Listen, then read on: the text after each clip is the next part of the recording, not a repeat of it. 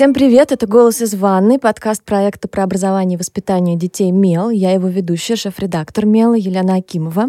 Говорить мы сегодня будем про Олимпиады, олимпиадное движение и все, что с этим связано. А поможет мне Максим Васильев, сертифицированный тренер Академии Lego Education, президент Международной ассоциации спортивной и образовательной робототехники, организатор выступления российской сборной на Всемирной Олимпиаде роботов. Привет, Максим. Привет. Расскажите, пожалуйста, что такое, во-первых, Всемирная Всемирная Олимпиада роботов. Я уверена, что многие наши слушатели впервые вообще слышат, что такое существует. Да, это Олимпиада. На самом деле ей уже почти 20 лет. И в России достаточно активно уже эти годы проводится.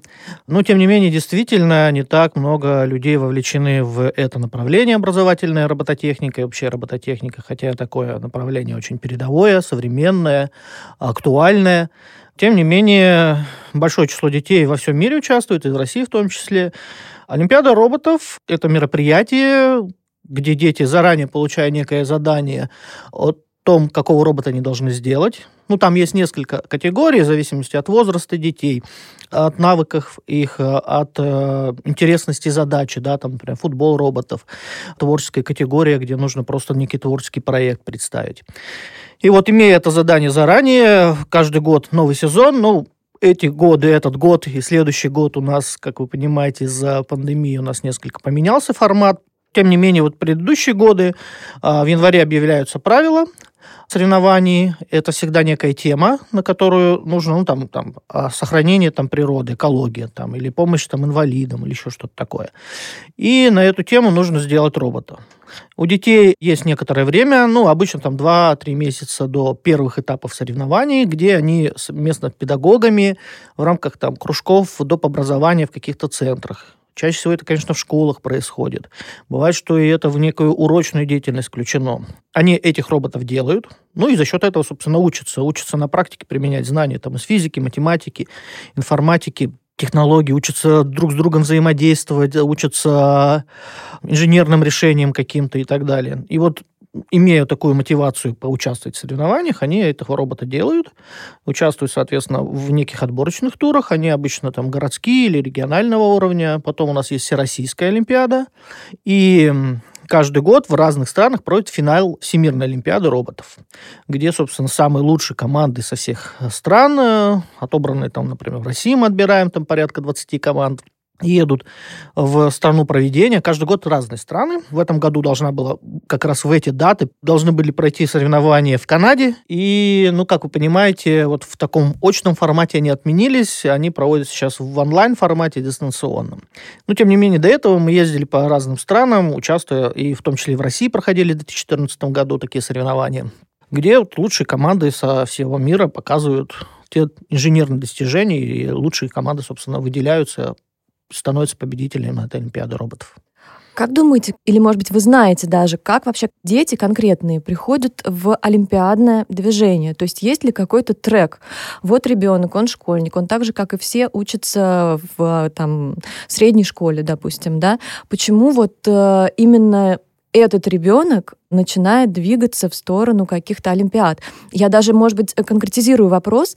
Как правило, это детская мотивация или это мотивация учителя? Насколько много учительской мотивации, мотивации школы здесь? То есть вот кто этого хочет, кто mm. это делает? Ну, во-первых, давайте говорить, олимпиады, они очень разные, да, мы тема Олимпиады э, сегодняшняя, вот мое, скажем так, опыт, это Олимпиада именно по робототехнике, да, и тут как бы я буду говорить именно об этом mm-hmm. опыте. Как ребенок приходит в это направление, это, ну, как бы в разных местах по-разному, но обычно это в школе есть такого рода оборудование, и там обычно есть некий кружок, который э, ведет некоторый педагог, ну, там, информатики, технологии или специальный педагог по робототехнике, которого пригласили для того, чтобы он там этот кружок вел. Иногда это бывает в рамках уроков, но в любом случае Олимпиада – это некая деятельность, которая чуть больше, чуть сложнее, чем то, ну, как бы, на что ориентировано массовое обучение. И, соответственно, ребенок, начиная заниматься этой образовательной робототехникой, начинает просто изучать, как делать роботов, как их программировать и так далее. То есть еще нет разговоров о каких-то серьезных соревнованиях, хотя соревновательная деятельность, э, такие роботы, которые могут друг с другом как-то взаимодействовать или решать какие-то задачи там на время, на количество баллов, она, э, вот эта деятельность она присутствует и во время образовательной деятельности. То есть, чтобы повысить мотивацию учащихся, ну, перед ними ставится задача сделать робота лучше, чем у других в их группе, например. Такие микросоревнования, они проводятся почти всегда во всех группах на уровне вот этой группы между собой. А дальше есть, собственно, соревнования, которые, вот, в частности, Всемирная Олимпиада роботов, есть и другие соревнования, на самом деле, роботов для учащихся, о которых знает педагог, и он предлагает, соответственно, учащимся, ну, может быть, не всем, каким-то избранным, тем, кто способен решать такого уровня э, сложности задачи.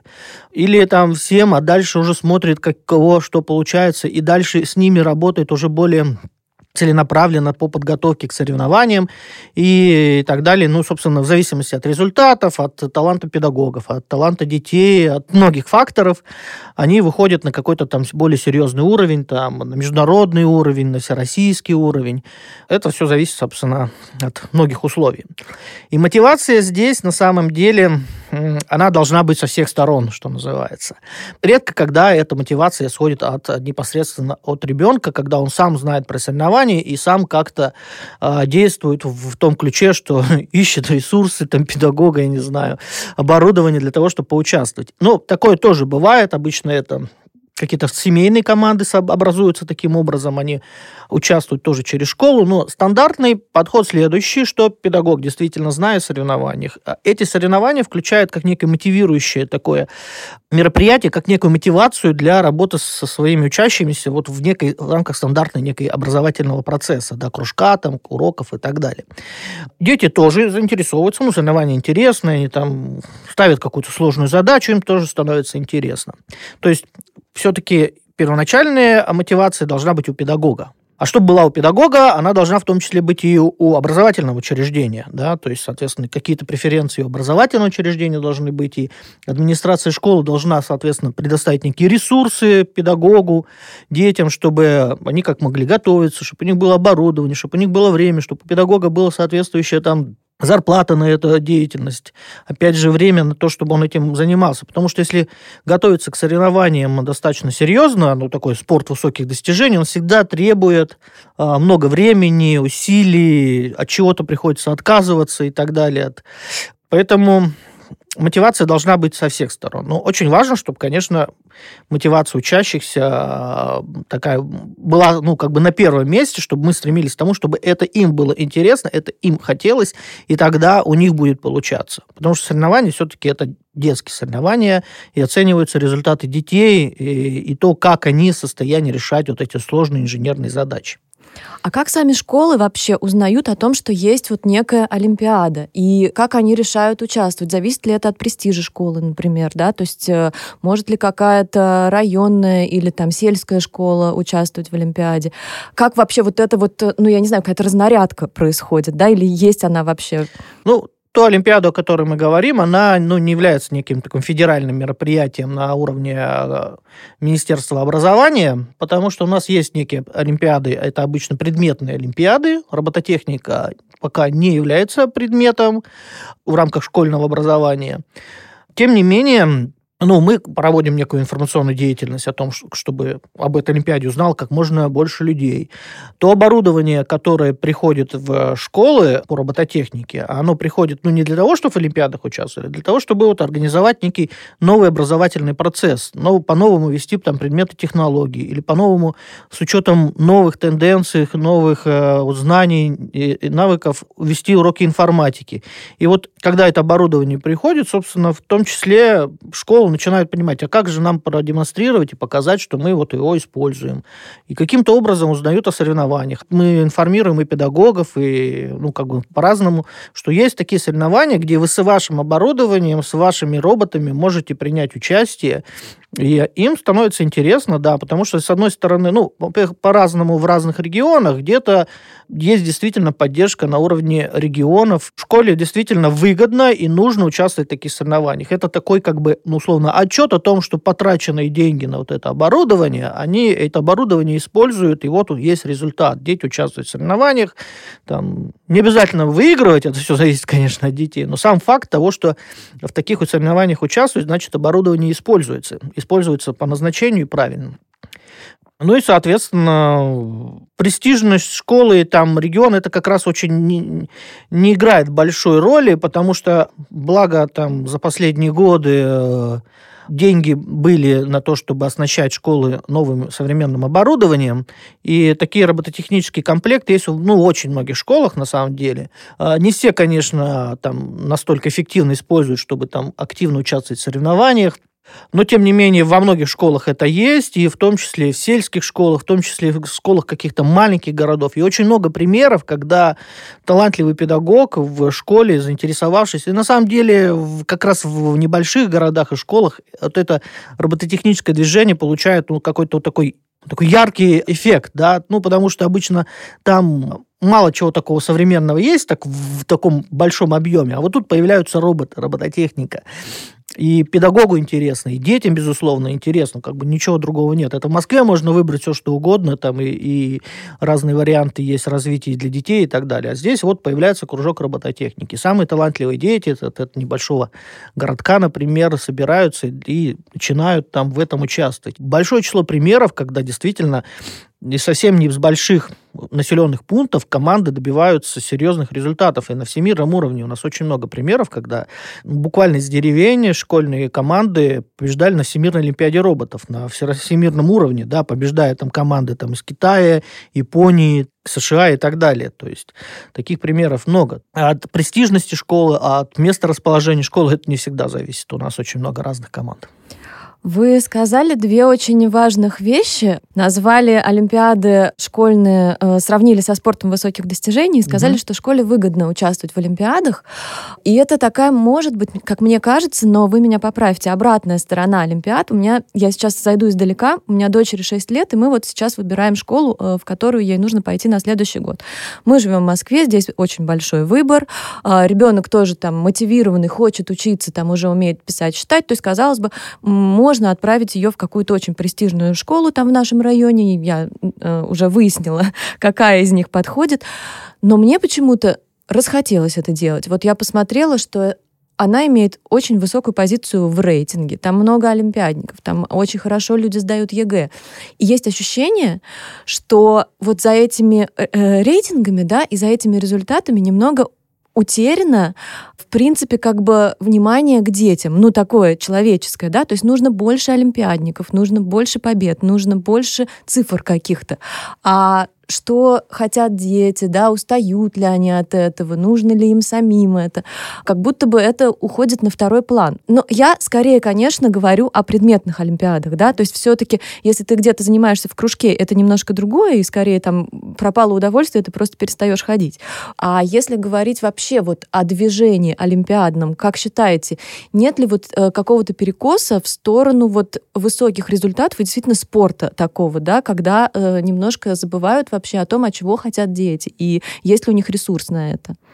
Ну, на самом деле, это проблема любого действительно спорта высоких достижений, как я сказал, да, когда становится настолько важен результат, что ищутся все возможные средства. И это касается действительно спорта, там, я не знаю, гимнастики, бокса, чего угодно, когда и здоровье губится, когда и время ни на что другое не остается. И, и, то есть у такого направления там, работы, движения, там, участия в этих олимпиадах, безусловно, эти минусы есть, и есть они в том числе в робототехнике и в любых других олимпиадах.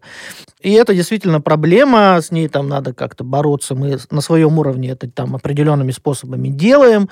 Но самое главное, что мы стараемся все-таки, чтобы эта Олимпиада стала массовой, чтобы действительно у нас был не только спорт высоких достижений, но и, условно, обычная физкультура, да, обычный там дворовый спорт, когда максимум детей в это соревновательное движение олимпиадное, о нем, по крайней мере, узнают. Ну, не факт, что они дойдут до какого-то уровня, но просто узнав о соревнованиях, начав к ним готовиться, они уже многому учатся, много понимают, начинают на что-то на практике действительно использовать, и эти навыки, знания, они будут востребованы в любом случае, неважно, будут они там супер потом робототехниками, программистами, и, скорее всего, даже не будут, но даже будучи там юристом, экономистом, вот эти так называемые soft skills у них разовьются до такой степени, да, там умение работать в команде, умение решать сложные там инженерные задачи и в целом любые задачи, да, правильно подходить к решению там задач, креативно-творческие мысли, то есть вот такие навыки, которые будут востребованы, ну, на люб- любой профессии в их будущей жизни. Поэтому мы стараемся, чтобы спорт высоких достижений был, да, для неким стимулом для того, чтобы люди понимали, ну что, в принципе, можно, каких результатов достигать, каких, какие робототехнические решения делать, так же, как там в беге, что там вот есть, можно 100-метровку пробежать там за 10 секунд. Я там бегу за 16, но мне этого достаточно, да, потому что, ну, как бы я уже здоровый и сильный, и мне, в принципе, это то, что нужно. То же самое здесь. Он научился программировать, он научился ребенок там конструировать, он научился понимать про робототехнику, и ему, может быть, этого уже достаточно? Нет. И поэтому спорт высоких достижений, он для него, может быть, не быть такой самоцелью. А действительно, в неких школах бывают э, ситуации, когда, ну, как бы, это скорее даже не то, чтобы от школы, а часто от педагога зависит в том числе, хотя это, конечно, всегда комбинация работы администрации с этим педагогом, самого педагога. Даже родители тут тоже немалую роль играют играют, потому что спорт высоких достижений детских, он невозможен без э, участия родителей, активно их там вовлечения и привлечения к деятельности, да, чтобы они там, я не знаю, как, как минимум там каждый день чуть ли не на кружок этот по робототехнике водили детей, чтобы они там готовились к Олимпиаде, когда-то, если она там в ближайшее время состоится.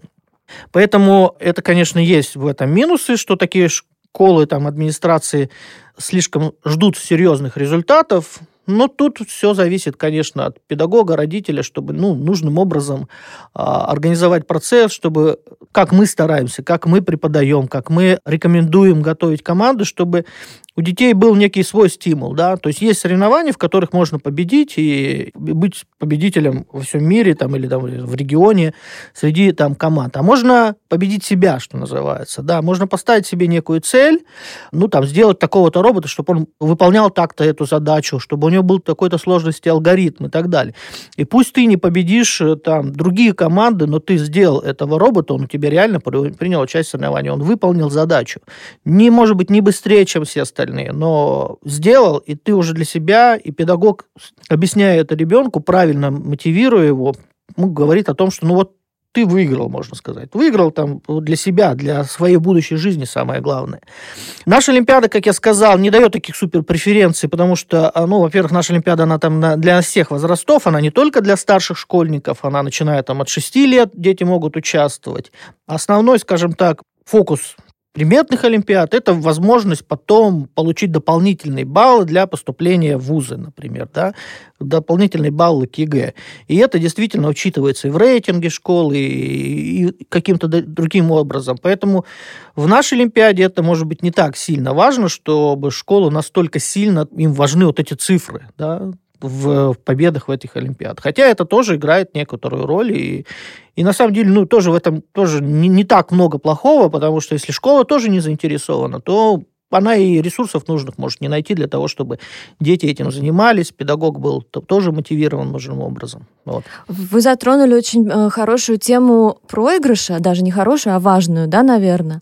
Э, расскажите, как вы работаете с детьми, если вот что-то не получилось, допустим, там заняли какое-то невысокое место, не, не выиграли. Есть ли вообще какая-то стратегия, как работать с ними дальше, как их э, дальше мотивировать, как как-то, не знаю, их взбодрить, потому что для ребенка же это может быть ну, как, я не знаю, трагедия всей его жизни, да, он готовился год там к этому или дольше, и так рассчитывал, а тут вдруг раз и провал. Ну, во-первых, тут по-разному можно действовать. Мы, как организаторы соревнований, а, стараемся, чтобы ну, у многих детей, ну, не у всех, вероятно, да, но почти у всех, был какой-то финальный результат. Он, может быть, не занят не первое место, но попал там в десятку. Да. У него есть призовое просто место, там он один из победителей. То есть мы а, награждаем не только первые, вторые, третьи места, но, например, у нас там есть восьмерка победителей, которых мы тоже обязательно награждаем.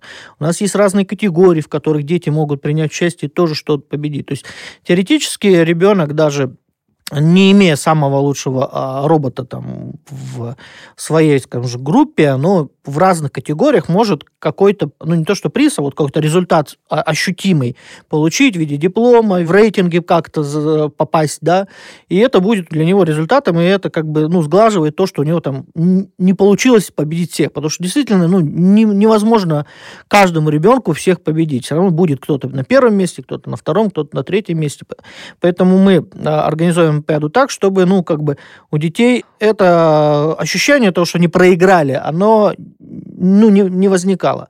Они выигрывают в каких-то категориях, они попадают в рейтинг и так далее. А со стороны педагога это уже несколько другое дело, тренера команды, скажем, там, родителей, и тут, конечно, каких-то универсальных не бывает. Ну, конечно, люди все разные. Для кого-то это настолько важно, и он будет детей так накручивать, так на, психологически на них давить, что действительно для них проигрыш в этой Олимпиаде будет там большой трагедией и окажет какое-то отрицательное действие, воздействие. Но так не надо делать, конечно, мы так не рекомендуем. У нас есть некоторые принципы организации тренировок команд и подготовки к соревнованиям и так далее как я говорил, чтобы у детей некий был свой не собственный стимул для участия в этой соревновании.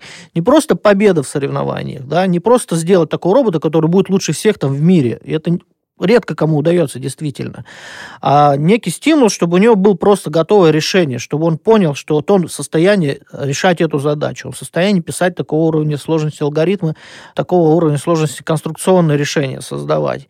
И тогда, даже проиграв, он все равно, проиграв там другим командам, он как бы выигрывает для себя, потому что он сделал это решение. Он понимает, я могу, да, ну да, чуть-чуть не получилось, немножко не повезло, это бывает со всеми, но я знаю, что я умею. И задача педагога и родителям, и, соответственно, педагог, чтобы родителям объяснил, что именно вот к такому надо стремиться, да, к такому, чтобы дети, э, для них Олимпиады, для них соревнования были стимулом для собственного развития, а не в том, чтобы вот победить всех во всем. Да, это не всегда возможно, безусловно. Э, расскажите напоследок пару каких-нибудь классных мотивирующих историй детских, э, вот связанных, с, не знаю, или с победой, или с участием в Олимпиаде. Вот что-то, что вы наблюдали своими глазами. Ну, самое важное, мне кажется, тут и мотивирующее будет в том числе и для родителей, и для педагогов, и для детей, безусловно, то, что дети получают как э, ну, результат участия в соревнованиях. И именно и тут как бы основное преимущество таких соревнований как раз не в том, что они кого-то победили или поехали в какую-то страну, съездили, посмотрели и поучаствовали в этих соревнованиях и так далее. То есть это, безусловно, является для них на каком-то этапе стимулом, но самое главное, к чему они потом приходят. У нас очень много примеров, когда дети, участвуя в олимпиадах, э, вот в этих соревнованиях роботов, сначала там в одних категориях, потом старше, старше, потом поступали в какой-то след... Ну, вуз, там, например, с технической направленностью. Очень многие поступают, например, в Бауманку или какие-то другие вузы, где есть соответствующие специальности, связанные с программированием. Потом примеры того, как дети, уже отучившись в вузах, становятся сотрудниками таких серьезных компаний типа Сбербанк. То есть у нас есть вот конкретные фамилии, даже могу назвать. Ребенок участвовал в соревнованиях, потом поступил в Бауманку, закончил Бауманку, сейчас там работает там на такой серьезной инженерной должности там в Сбербанке, например. Да? Или сейчас имеет сеть центров по работе с детьми по робототехнике. То есть он как бы сначала сам участвовал в соревнованиях, их потом стал наставником, а сейчас умеет уже бизнес, связанный с тем, что готовит команды, ну, не то, что готовит команды, у него есть центры доп. образования, где дети занимаются робототехникой, в том числе участвуют в дальнейших соревнованиях. И примеров таких достаточно много, ну, за эти там 10-15 лет э, участия в соревнованиях, да, вот последние годы, многие дети уже выросли, закончили даже вузы и стали вот э, с профессионалом деятельности. То есть вот те навыки и знания, которые они получают, позволяют им быть в дальнейшем успешными. Ну, это пример там один, да, там есть примеры, опять же, есть небольшой город Миас Челябинской области, например, там очень талантливый педагог Лариса Соловьева, она, значит, э, уже примерно 15 лет в этой тематике э, работает, и она является таким, ну, как бы флагманом, э, в том числе образовательной робототехники всей России, в том числе. У, не, у нее настолько удачно получается готовить команды, при этом она не является каким-то инженером, робототехником, суперкрутым программистом или конструктором, да. Безусловно, она классная во всем этом, но а, самое большое преимущество, она действительно правильно организует работу с детьми, правильно их мотивирует, стимулирует, правильно подключает в это родителей, правильно подключает в это администрацию, находит ресурсы для всего этого, потому что из того же маленького города Миас ее команды объездили, ну, можно сказать, весь мир, Коста-Рика, Панама, я не знаю, Малайзия, вот где проходили эти Олимпиады, у них получается выигрывать в этих соревнованиях на российском уровне, попадать в российскую сборную, и уже на всемирном уровне неоднократно ее команды завоевали э, золотые медали. То есть примеров того, когда вроде бы из э, такого места, где не так много ресурсов, это не Москва, это не какие-то суперэлитные школы с кучей денег, которые у них есть возможность во всем этом участвовать. Тем не менее, вот пример того, как обычный, в принципе, педагог с обычными, в общем-то, детьми из простой какой-то школы, у них отличные результаты не, не то, что там на российском уровне, на всемирном уровне они являются призерами, золотыми призерами нескольких олимпиад всемирных. Вы сказали выше тоже, что робототехника это не предмет в школе, да, олимпиада не предметная, соответственно, можно чуть-чуть э, не так напряженно э, работать, как если ты работаешь по предметной олимпиаде. А если бы робототехника стала школьным предметом, вообще нужна ли она, как вы считаете, для каждого школьника, для девочек, для гуманитариев, для поэтов, будущих и художников? А, действительно, пока она не является предметом, но на самом деле уже есть некие такие действия и примеры и программы, и опыт работы, когда робототехника вливается в существующие предметы. И, может быть, она даже никогда не станет отдельным предметом, ну, потому что, как бы, нам, может быть, и не нужно столько, условно, робототехников в России, чтобы все дети через это прошли. Но такой предмет, например, как технология, который есть предмет в школе, он должен меняться, и он меняется, исходя из новых технологий. Мы живем в время, которое, ну, очень сильно меняется. Все эти информационные технологии, интернет, все вот то, что вокруг нас открывают, и роботы в том числе, их все больше и больше, и на бытовом уровне, и на каком-то профессиональном уровне. Вот эти технологии, они тоже должны включаться в современное образование. И как модули, например, предмета технологии, то есть не вся, весь предмет технологии, а часть, там, в пятом классе там полгода, в шестом классе полгода, может быть и должна быть робототехника. Я думаю, что к этому мы идем и когда-то придем. Во многих школах это уже есть. Потому что она, робототехника, она не только как подготовка там условно будущих инженеров, робототехников. Нет, я, как я говорил, через робототехнику происходит развитие очень многих навыков именно с точки зрения таких называемых soft skills, когда а, дети изучая алгоритмику, изучая программирование, ну, глубже у них просто мозг начинает немножко по-другому работать, они немножко по-другому начинают решать даже бытовые задачи, тем более профессиональные задачи. Не будучи потом программистами и даже не особо умея программировать, пройдя через алгоритмику программирования на роботах, у них этот навык, он ну, как бы очень важен. В современном обществе он тем более важен. У нас все больше и больше устройств окружает, в которых как минимум нужно правильную программу выбрать или, может быть, даже какой-то алгоритм там составить, там умный дом, всякие современные стиральные машинки или э, микроволновые печи уже в чем-то являются роботами, потому что там есть программы, там есть датчики, там есть э, механизмы и так далее. Вот, поэтому со всеми этими устройствами тоже нужно уметь работать. Уметь работать, например, в команде. Вот наша Олимпиада, она предполагает работу детей в командах. Именно они работают не по отдельности, а работают группами. И на самом деле вот это одна из причин, почему до сих пор Олимпиада по робототехнике, ну наша в частности, не является предметной Олимпиадой. Она не дает, например, преференции вуз, потому что, ну, как бы вуз принимают индивидуальные результаты, а тут командные. Ну, как вот нам распределить? Вот команда там из трех человек. У них у всех получилось. Ну, чей вклад больше, чей меньше? Ведь тут очень важно, на самом деле, даже кто-то может быть робототехником и программистом отличным, а кто-то просто как администратор правильно организует работу этой группы небольшой, правильно их мотивирует. Есть даже педагоги, которые такую практику вводят, что у них, например, есть два там мальчика, отличные программисты, они отлично могут делать роботов, но они очень неорганизованные, они безалаберные, они отвлекаются постоянно. И вот к ним какую-нибудь очень такую правильную девочку поставить в команду, да, я не говорю, что девочки не бывают программистами, и очень много примеров того, что девочки у нас и в Олимпиадах побеждают и так далее. Но в данном конкретном примере вот эта девочка, она скорее их нужным образом организует, правильно их там смотивирует, правильно поставить некую задачу, и у них от этого результат будет лучше. И вот как вот в этой группе детей определить, кто больше вклад внес в результат. А тем не менее, вот, например, ВУЗ нужно взять именно того ребенка, который лучше всего пишет алгоритмы и так далее. Ну, то есть вот в этом есть некая проблема, да, когда есть некие командные соревнования. Но командные соревнования хороши тем, что они как раз детям позволяют вот эти навыки правильной работы в группе а, вырабатывать, коммуникации, да, умение работать над неким проектом, распределение ролей и так далее. Это важный навык для любой деятельности, неважно какой, да. Поэтому робототехника в этом ключе, она как раз развивает так называемые навыки в первую очередь, да, навыки, причем практика ориентированные, да. Проблема современного образования в том, что, ну, как бы, так, не современного, а, скажем, традиционного образования, что мы, как бы, стараемся передать некие знания, а сейчас знание, информация на самом деле не настолько актуальны. Сейчас любой ответ там, через интернет можно любую информацию мгновенно получить. Но работать, правильно пользоваться вот этими новыми технологиями, это как раз очень важный навык, который мы должны в детях развить. И навыки коммуникативные и так далее. Вот как через робототехнику они активно развиваются. Поэтому робототехника и должна и уже становится частью обычного образования некий предмет информатики, например, да, если дальше, раньше, не так давно, это было там для старшей школы в основном, сейчас информатика как предмет спускается и в начальную школу, уже по ВГОСам она как бы есть в начальной школе.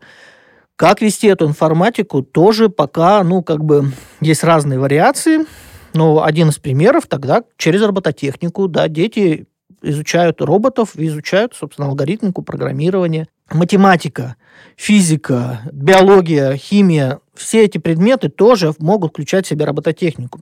Потому что ну, для создания того же робота, для серьезного его правильного использования, без математики не обойтись. То есть это такой STEM-подход, STEAM-подход, есть такая аббревиатура, которая включает в себя науку, технологию, инженерию, математику, искусство, и говорит о том, что вот эти все направления для, важны для создания чего-то серьезного, инженерного, да и не обязательно инженерного, какого-то готового решения. Да. Оно не может быть эффективным, если в нем не правильно наука не применяется, нет математи- правильно математического аппарата, если там дизайн артс, да, он не учитывается в, в этом готовом решении, то решение, в общем, будет не, не самым эффективным. Поэтому вот этот вот проектный подход к э, образованию через робототехнику, он активно в, вливается в современное, собственно, образование, может быть, не так быстро, ну, образование в целом такая система достаточно сложно меняемая, да, а, тем не менее это происходит. И Олимпиады здесь являются всего лишь неким такой вершиной айсберга, до которой доходят там, ну, как бы ограниченное число участников, ну, скажем, для, для финалов, да, для международного уровня, для, до победы там, всемирных олимпиадах и так далее. Для большей части это некое такое действие образовательное. И, по крайней мере, мы стремимся, чтобы вот Олимпиада это была неким стимулом для того, чтобы просто заняться робототехникой, просто заняться программированием, просто заняться правильным использованием, я не знаю, там, новых инженерных решений в образовании, и педагогам в том числе. Поэтому Олимпиада – это здесь как бы некий такой мотивирующий, стимулирующее мероприятие, задача которого вовлечь как можно больше обычных детей в обычных школах, на обычных уроках, в том числе обычных педагогов, привлечь их к этим новым технологиям, к этим новым знаниям, к развитию вот этих новых важных современных навыков.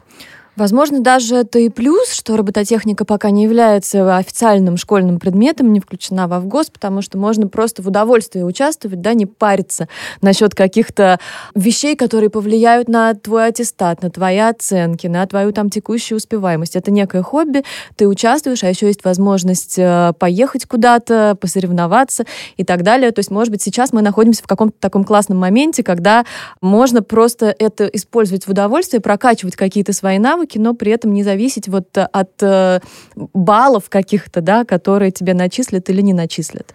Да, на самом деле так и есть, да, действительно, это не так важно с точки зрения баллов, это важнее как раз с точки зрения вовлечения детей в эту интересную на самом деле деятельность. Детям нравится. Но это же происходит на основе решения Lego Education, на основе конструкторов, которыми дети, в принципе, э, играют там с самых ранних лет и любят. Да, конструкторы Lego, они как бы известные и любимые детьми, и здесь мы используя эти решения, собственно, стимулируем интерес и к конструкторам, интерес к созданию таких конструкций из Лего, мы их учим как раз. А то, что там баллы, не баллы, ну, это как раз все зависит тоже от педагогов. Мне кажется, и в обычных предметных олимпиадах все равно задача педагога организовать деятельность именно таким образом, чтобы обычные дети, у них был тоже некий стимул, ну, я имею в виду в массовом ключе дети, чтобы у них был стимул там, заниматься, например, математикой или физикой, зная, что если у них будет хорошо получаться, у них есть возможность, там, например, и в ВУЗ поступить и так далее. Ну, а не будет, но все равно эти знания, которые они получили, этот вот опыт, который они получили, он ну, не просто так не происходит, да, то есть умение там справиться с проблемой, умение, когда что-то не получилось, ты проиграл, но тем не менее не, не потерять стимул, интерес к дальнейшей деятельности, это тоже вот очень важные навыки. Через похожие олимпиады, соревнования, неважно, по робототехнике, не по робототехнике, такие возможности тоже развиваются. Поэтому неважно на самом деле, какая Олимпиада, какой результат, есть ли там баллы или не баллы, задача как раз и педагога, и родителей в том числе, организовать процесс так, чтобы он как раз приносил в том числе и удовольствие учащимся. А когда есть удовольствие, когда ребенок ну, понимает, зачем им это нужно, не только для баллов, а для чего-то другого, у него результат совсем другой. Он, он более мотивирован для изучения этой темы. Вот. Золотые слова. Что хочу сказать? Э, хочу, чтобы их услышали и запомнили все родители и педагоги, которые очень серьезно относятся к достижениям детей. И дети потом сказали родителям, вот Максим Васильев, сертифицированный тренер Академии Lego Education, президент Международной ассоциации спортивной и образовательной робототехники, организатор выступления российской сборной на Всемирной Олимпиаде роботов, сказал, что париться не нужно. Спасибо вам большое, Максим. Спасибо вам. Всем пока. Спасибо за беседу.